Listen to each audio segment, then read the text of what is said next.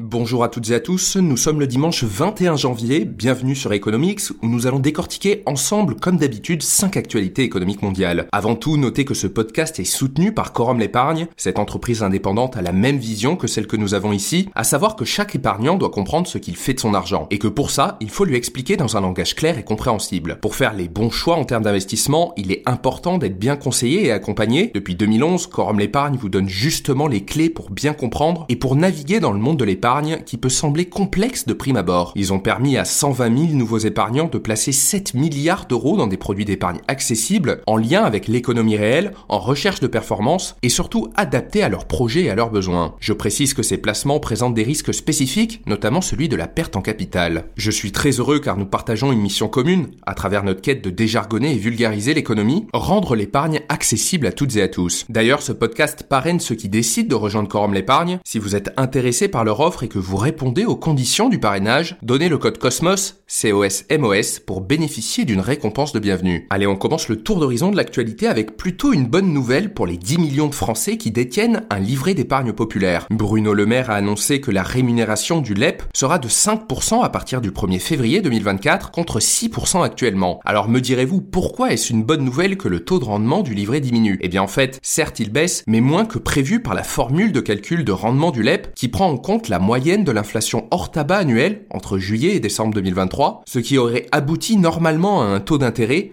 à 4,4% pour le LEP selon la Banque de France. Mais cette dernière et le ministre de l'économie ont ainsi décidé de couper la poire en deux en appliquant au LEP un rendement à mi-chemin à 5% entre celui de la formule de calcul à 4,4% et le taux en vigueur depuis le 1er août 2023 à 6%. Conséquence, un livret d'épargne populaire rempli au plafond de 10 000 euros rapportera 250 euros entre le 1er février et le 1er août 2024, date de la prochaine revalorisation du taux du LEP. D'un autre côté, avec l'encours moyen sur le LEP de 5600 euros pour les Français, les intérêts générés sur cette période s'établiront à 140 euros contre 84 euros sur un livret A dont le rendement est resté figé à 3%. Selon la Banque de France, encore 8 millions de Français éligibles au LEP n'ont pas encore ouvert ce livret réglementé le plus rémunérateur sur le marché. Pour la deuxième actualité, on s'intéresse au prix du transport de conteneurs venant de Chine qui est en train de flamber. En fait, l'indice de référence du fret conteneurisé de Shanghai a augmenté de plus de 16% en une semaine. Cela s'explique par la montée des tensions dans la mer Rouge où les outils du Yémen, armés par l'Iran, multiplient les attaques contre les navires commerciaux dans la zone, empêchant les navires de passer par le canal de Suez où transite environ 12% du commerce mondial, ce qui représente 30% du trafic mondial de conteneurs et plus de 1000 milliards de dollars de marchandises par an. En fin de semaine dernière, la tension est montée d'un cran avec pour la première fois des frappes d'avions de guerre, de navires et de sous-marins américains et britanniques sur le Yémen, provoquant une nouvelle flambée des prix du fret, allongeant les délais d'approvisionnement, augmentant les prix des marchandises et créant potentiellement des goulots d'étranglement.